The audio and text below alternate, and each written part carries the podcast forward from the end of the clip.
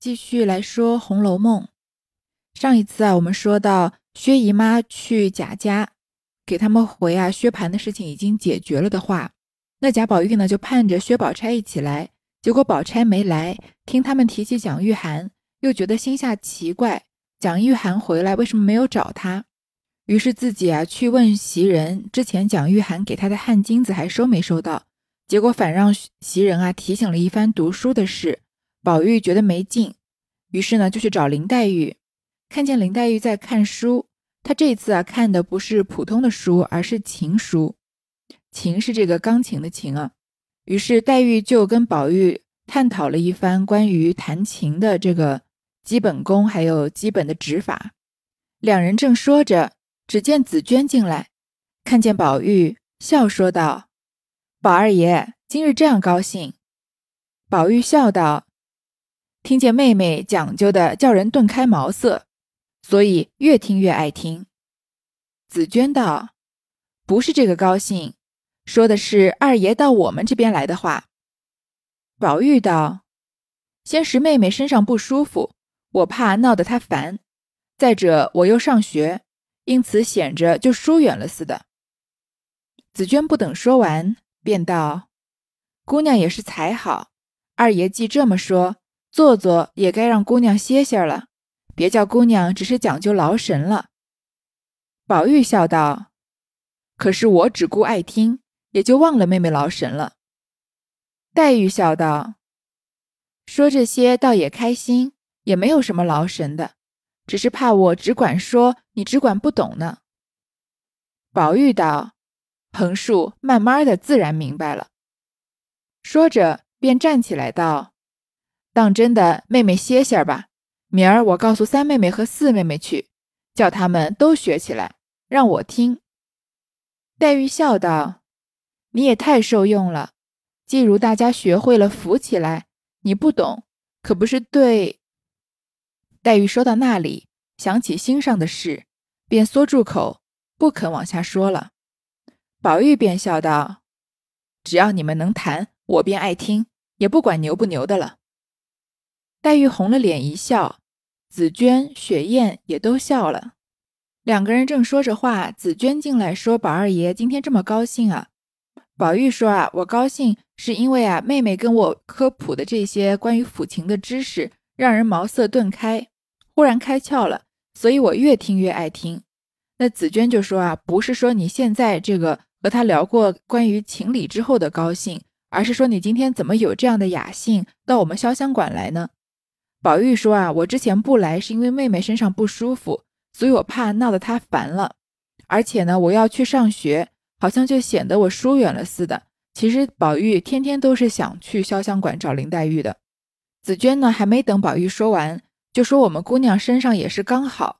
既然这么说啊，你坐一会儿，也就是该让姑娘好好歇一歇了，不要只是让她讲究的伤神了。”宝玉就笑着说：“你看我呀，只是顾着爱听妹妹说话。”我也忘了他会劳神了，黛玉就笑着说：“啊，我自己说这些我也开心，没有什么好劳神的，只怕我说的多，你都听不懂呢。”宝玉就说：“你多说一说，时间久了，我自然就明白了。”说着呢，就站起来，就说：“妹妹，你好好歇歇吧。明天呢，我去告诉探春和惜春，让他们都去学琴，让我听。”林黛玉说：“啊，你也太受用了。”即使大家都会学琴，然后学会了都开始弹起来，你又不懂，这不就是对他其实想说的是对牛弹琴，但是他没有说完。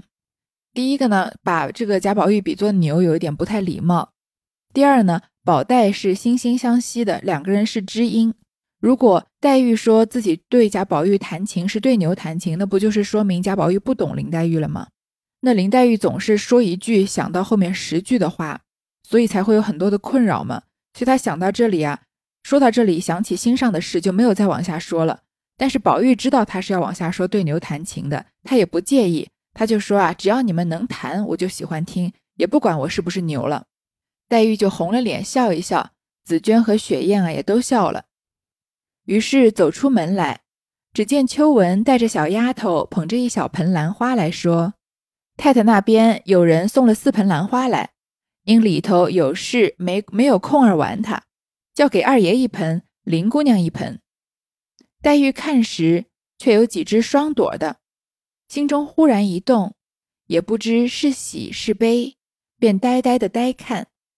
那宝玉此时却一心只在情上，便说：“妹妹有了兰花，就可以做依兰操了。”黛玉听了，心里反不舒服，回到房中，看着花，想到草木当春，花鲜叶茂，想我年纪尚小，便像三秋蒲柳，若是果能随愿，或者渐渐的好来，不然只恐似那花柳残春，怎经得风吹雨送？想到那里，不禁又滴下泪来。紫娟在旁看见这般光景。却想不出缘故来。方才宝玉在这里那么高兴，如今好好的看花，怎么又伤起心来？正愁着没法劝解，只见宝钗那边打发人来，未知何事，下回分解。宝玉走了以后啊，秋纹带着个小丫头捧了一盆兰花，说王夫人那儿有人送了四盆兰花来，但是王夫人呢，因为很忙，没有空观赏他们。于是就给贾宝玉一盆，给林黛玉一盆。林黛玉看的时候啊，看到这花有几枝是双朵的，就是有点像并蒂花，一个枝上开了两朵花。还记得前面香菱在和大家斗草的时候说过我有夫妻会吗？然后大家都笑她说她想自己的男人了。这一枝上有双朵花，一般都是用来形容夫妻或者情侣相亲相爱的。所以林黛玉看着啊，心中就忽然一动，不知道是喜还是悲，就一直在那儿发呆。他喜的呢是觉得此生有幸遇到宝玉，也许这一枝上有双朵花是个好兆头。那悲呢又是觉得自己身体不好，也不知道能和宝玉能不能长久。但是宝玉这个时候没有注意到这些，他一心啊只在想着情呢。就说妹妹有了兰花，那你就可以弹依兰操了。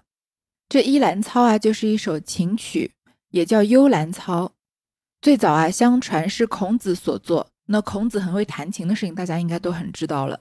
这琴曲啊，就非常的悲伤，似诉似泣，如怨如愤，把孔子当时内心的世界啊抒发的淋漓尽致，在兰花的身上啊寄托了自己全部的思想感情，是一美，是一首非常优美的兰诗，也是一首非常幽怨悱恻的抒情歌曲。这个操啊，是用来形容兰花的操守。那我们以前也常常说过，不管是诗词还是曲啊，如果是咏一个花或者一个物的话，一般也是用来抒发诗人自己的操守、自己的情怀。但是这是一首幽怨的这个曲目，所以黛玉听了心里反而不舒服。送走宝玉回到房中啊，看着花，就想啊，现在正是春天，草木当春，花正是开的花繁叶茂的时候。但是想想我啊，自己年纪还小。但是身体啊，已经像三秋的蒲柳。蒲柳是一种一入秋就凋零的树木，所以比喻黛玉觉得自己啊命不久矣，已经是快要凋零的人了。如果我的愿望能成成真啊，如果我的身体能渐渐的好起来，那也许啊我还有个未来。不然啊，就像花柳残春，好景不长，怎么经得起风吹雨打呢？这是林黛玉在感慨自己命不久矣了。想到这里啊，又滴下泪来。紫娟看到黛玉又哭起来，她就不知道黛玉这次为什么要哭。刚刚宝玉在这里的时候，两个人明明在开开心心的聊天，现在自己好好的看着花，怎么又伤心起来了呢？正愁没有办法劝解，这时候宝钗那里打发人来了。这个八十六回的长度我没有拿捏好，当然中间也是隔了很长的时间，所以停在这个八分多钟、九分钟的时候，有点太短了。那我们就继续往下读第八十七回吧。第八十七回，感秋深抚琴悲往事，坐禅寂走火入邪魔。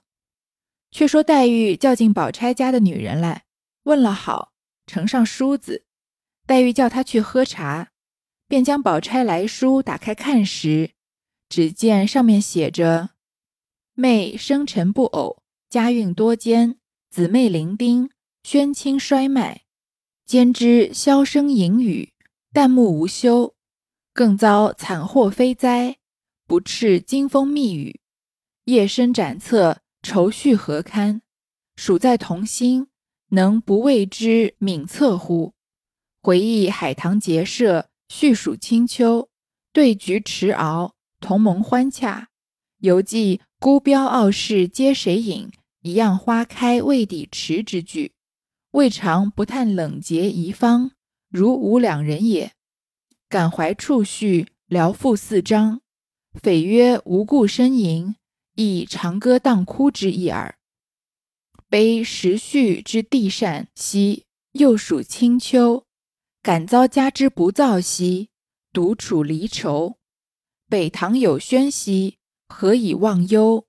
吾以解忧兮，我心羞羞。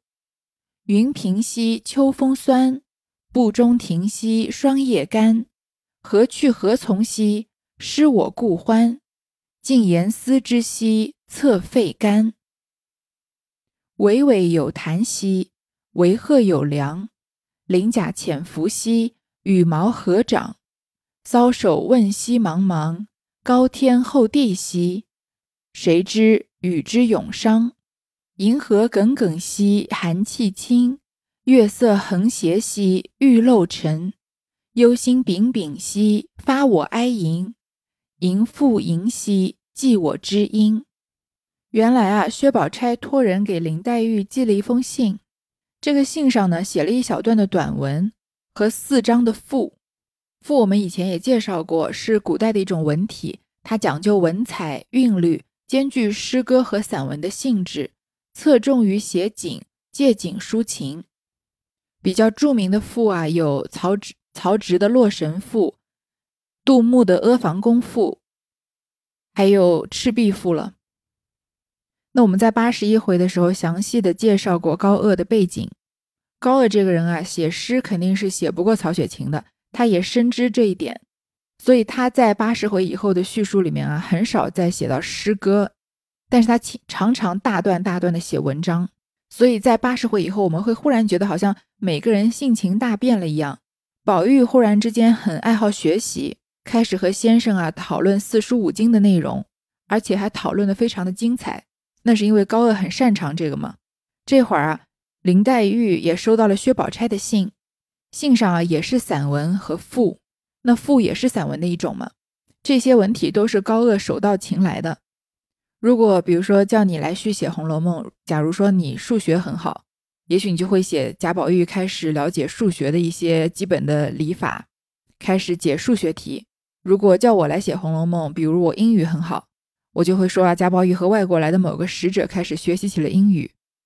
这个行文从内容情节上来看啊，有一些荒谬，但这至少是作者擅长的部分，所以他才可以继续的写下去。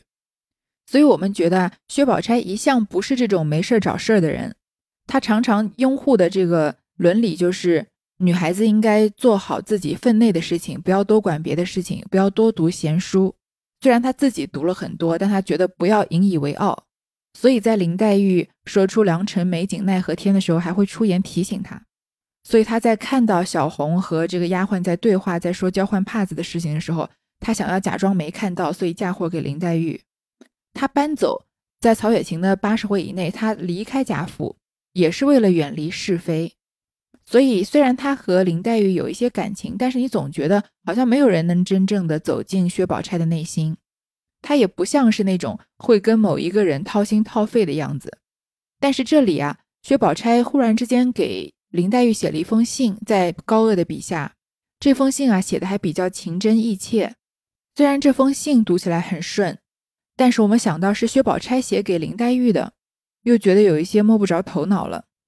但是我在读《红楼梦》后四十回啊，在搜寻一些《红楼梦》的细节，比如说在网上查阅的时候啊，最讨厌看到的一种回答就是后四十回是高鹗写的，不用深究。那我的立场在八十一回的时候就已经说得很清楚了，所以啊，我们还是细细的来品一品这封薛宝钗写给林黛玉的信。妹生辰不偶，家运多艰。我们会想说。哎，薛宝钗这个人也太没有礼貌了吧？怎么上来就说林黛玉生辰不偶，家运多艰啊？其实她这个妹啊是宝钗的自称。宝钗虽然年长，但是她为了表示尊重对方写信的这个人，所以她自称为妹。生辰出生的时辰、出生的日子不偶，不是双数。古代的时候有一种迷信，因为认为出生在双数的日子人比较吉祥，单数的人啊命运差。这里薛宝钗就是说啊，我出生在单数的日子，所以呢，我算是一个不吉祥的人，家里的运势啊也比较艰难。姊妹伶仃，宣亲衰迈。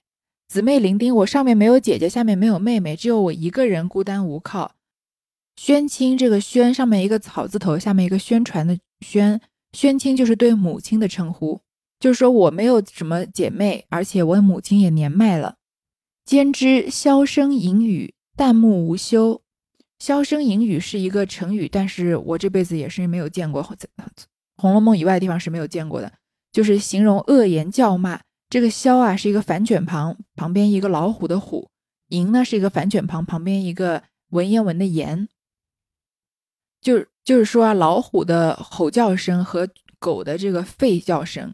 那箫声隐语其实是指薛蟠的妻子夏金桂啊，凶暴吵闹。弹幕无休，早晚不停。这个，嗯，我哥哥娶的妻子呢，又好像这个老虎叫和狗吠一样，从早到晚不停的吵闹，吵得厉害。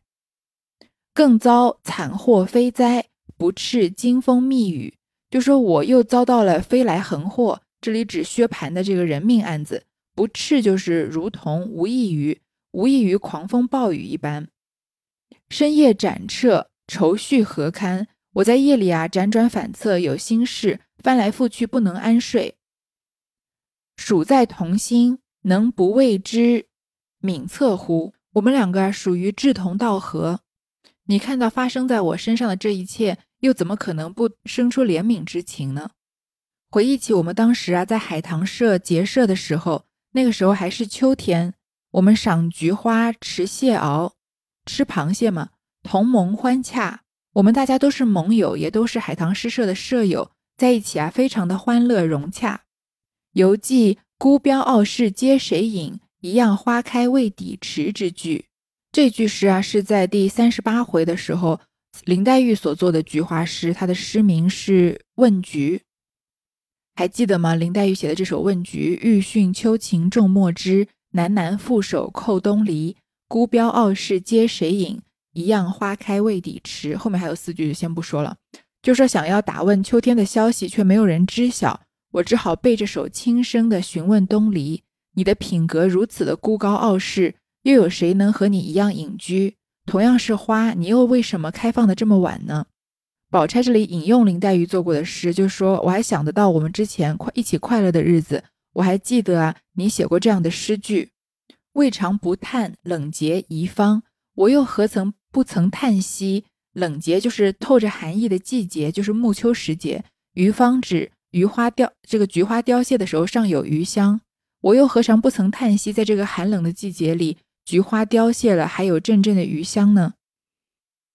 如吾知两人也，这就好像我们两个人一样，我们两个人就像是暮秋时节快要凋谢的菊花一样。感怀触绪，聊赋四章。我就姑且啊做这四首诗，因为一时之间啊有感而发。匪曰无故呻吟，匪曰就是不是说不是说我是无病呻吟，没有原因的唉声叹气啊，而是忆长歌当哭之意耳。长歌当哭就是以歌代哭的意思，就是说用诗文抒发胸中的悲愁和悲愤之情。所以这封信，薛宝钗的大意就是。自己自从搬走搬出了贾府之后啊，感到非常的孤独，因为身边没有姐妹和她一起玩乐，母亲又年纪大了，自己的嫂子呢又是个很不省事的人，哥哥呢又在外面惹事，被关到了监狱，所以他一生中最快乐的时光呢，就是在大观园里面。想起他们之前啊咏一起咏菊花的时候，也正是秋天。这是上一回兰花开的时候，明明说是春天，忽然之间就变秋天了。不过《红楼梦》里面的季节，我们也就不要再深究了。想到了林黛玉曾经做过很好的一首菊花诗，于是啊，也想以诗歌抒发自己心中的郁闷之情，就做了四首赋。第一首啊，悲时序之地坛兮，又属清秋。我可悲光阴流逝，四季不断的变化啊，又到了冷落清秋。这个什么什么兮，就是这个兮就是一个语助词，就是啊的意思。这个很多的赋都是以什么什么兮来这样写的。感遭家之不造兮，独处离愁。我家我的感叹我没有福分，家庭遭受了灾难啊！我独自一个人的时候就倍感忧愁。北堂有宣兮，北堂是指士大夫家中主妇的居士，后来常来代称母亲。这个宣我们常常前面才说过，上面草字头，下面宣传的宣，也是指母亲。就家中尚有守寡多年的母亲啊，何以忘忧？用什么法子来解除她的愁苦呢？无以解忧兮，我心羞羞。我没有良方来解除我母亲的愁苦啊！我被歉疚折磨的心里，好像有一一只手在揪着我的心一样，非常的揪心。这就是他的第一首赋。第二首：云平平兮，秋风酸；布中庭兮，霜叶干。天空啊，雾浓云密布啊，秋风萧瑟，使不幸的人儿非常的心酸。我在这个院子里面来回的踱步，地上铺满了霜打凋落的枯叶。何去何从兮，失我故欢。我真不知道该怎么办啊！我竟然完全失去了以前的欢乐。无以解啊，不对，静言思之兮，侧肺肝。就说身边没有人可以说话，我只好一个人想着这些事情。我满心满肚子都是悲伤，都被悲伤给填满了，也是说自己很寂寞的意思。遇到了事情啊，没有人可以倾诉，没有人可以对话。这就是第二首赋。第三首赋：巍巍有潭兮，维壑有良。这个尾就是海里面的一种鱼嘛，就是说啊，这个尾鱼有深潭可以栖息。而这个仙鹤呢，有河梁可以稍微休息，作为他们的家。鳞甲潜伏兮，羽毛合掌，这就是对应前面的两句。这个呃，鳞甲就是对尾鱼，这个鱼儿潜藏在水中啊。羽毛就是对应着仙鹤，这个鸟儿的羽毛一起一直都在长着长长。它们啊，都是各得其所，自由和欢乐都可以同享的。而我呢，我不得其所，我的心绪啊焦急烦乱。搔首问兮茫茫，高天厚地兮，谁知鱼之永伤？我向天向地发问啊，谁能知道我有无永远无穷无尽的悲伤呢？这首赋也挺好理解的，就是鱼儿在水中游，鸟儿的羽毛在一直长长。为什么鱼儿和鸟儿都这么欢乐，都这么自由，而我却这么悲伤，这么孤独？我问天问地啊，没有人知道我为什么这么的伤心。这首赋倒让我想起我初中时期很喜欢的一首英文歌，叫《The End of the World》，就是世界末日。它这个歌词里面就反复的问：为什么太阳还在升起？为什么这个海浪还在向海边奔涌而去？难道他们都不知道这个已经今天已经是世界末日了吗？因为今天啊，你对我说了你不爱我了。为什么鸟儿还在歌唱？为什么天上的星星还在一闪一闪的闪亮着？难道他们都不知道今天是世界的末日了吗？因为今天啊，我永失我所爱。我每一天早上啊醒来，然后我都很好奇，为什么这个世界上的一切都好像还跟昨天一样？我实在是没办法搞懂，为什么人生还在这样一直往前进？为什么我的心还一直在跳？为什么我的眼睛里面充满了泪水？难道他们不知道今天就是世界末日了吗？因为在最后啊，你跟我说了永别。这首英文歌啊，就和薛宝钗的心情有一点不谋而合。就是我自己沉浸在巨大的悲伤之中，我对这个世界都充满了困惑。难道是只有我一个人在悲伤吗？为什么这个世界上的万事万物都好像不曾受到我悲伤的影响，都还在照旧过他们自己的生活，看上去都欢乐又自由呢？这样的。对比啊，让人觉得非常的心酸的。最后一首赋：银河耿耿兮，寒气清；月色横霞兮，玉漏沉。银河上的月光啊，银河的光啊，清清冷又光亮啊。暮秋的寒气清骨。月亮横斜在西天上啊，寂寞的深夜来临。忧心忡忡兮，发我哀吟。我的心极度的忧愁啊，痛苦的发出哀怨。吟复吟兮，寄我知音。我吟咏又吟咏，不断的复诵着这首赋啊，寄给我的知音。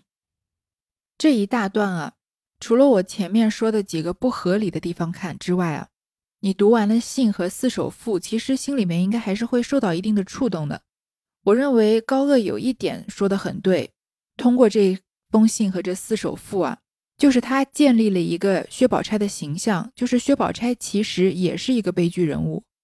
我们在没有读《红楼梦》的时候，就觉得好像薛宝钗和林黛玉是一个竞争的关系，两个人在抢夺贾宝玉的爱。而林黛玉作为女主角呢，是一个正面的形象，那薛宝钗自然就是个反面的形象了。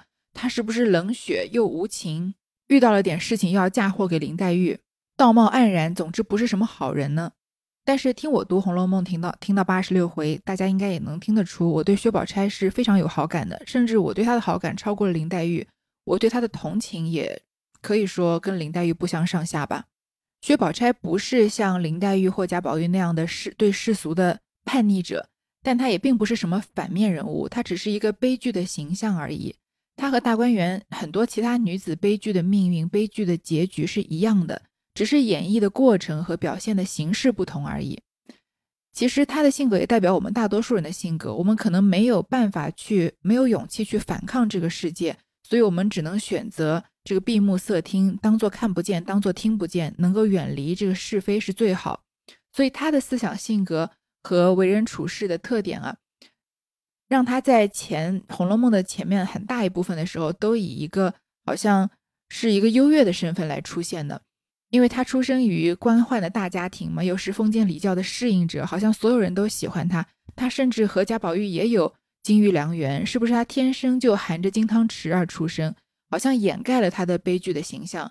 但是小说的后半部啊，这个高鹗，我觉得至少通过他家庭遭遇的一些大变故，就是他通过这个薛蟠闹了第二次人命啊，自己导致这个薛姨妈身体也开始不好，而且薛宝钗开开始需要直接的面对自己婚姻的问题，一下子凸显了这个薛宝钗的形象。以薛宝钗写的这封信啊和这四篇赋。表现了原来她自己心里面也有这么多的悲伤，只是她平时不表现出来，我们还以为她只是那个高高在上的宝姐姐而已。从这个角度来说啊，这封信和这这四首赋写的是很成功的。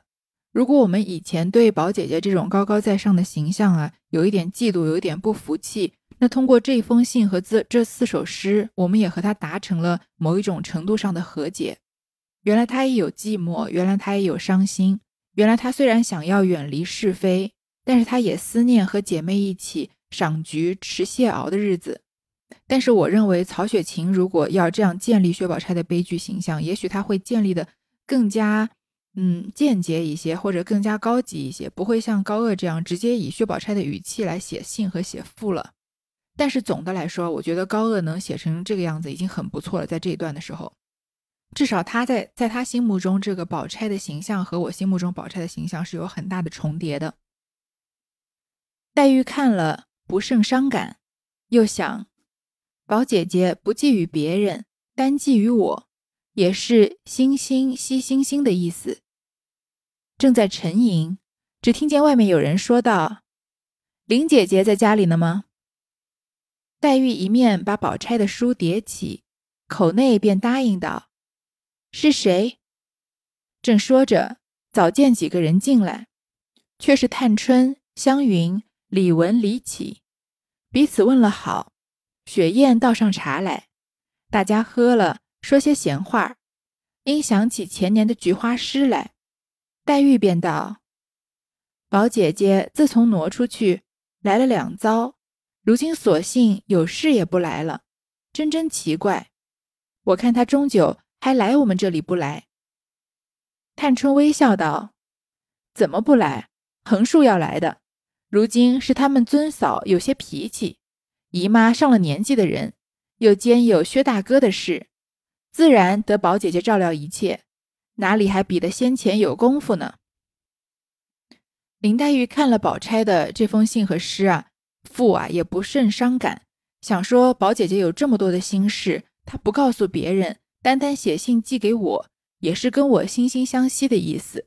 他正陷入沉思呢，外面啊，探春、湘云、李文、李绮一起来找他了，大家就来说说闲话。黛玉就说到啊，宝姐姐自从搬出了大观园以后啊，只来回来过两次，现在索性啊，即使有事情也不来了。她会会不会以后都不来贾府了呢？探春就笑着说啊，不会的，她以后一定还会来的，只是这个时候是非常时期。他的嫂嫂啊，脾气有点不好。薛姨妈又上了年纪，薛蟠呢又在外面惹了事，所以家里的一切啊都要宝姐姐照料，哪里还比得之前有这么多功夫呢？于是这个场景啊就从黛玉读信要转到姐妹们一起聊天了。那这一段呢，我们就后面再说。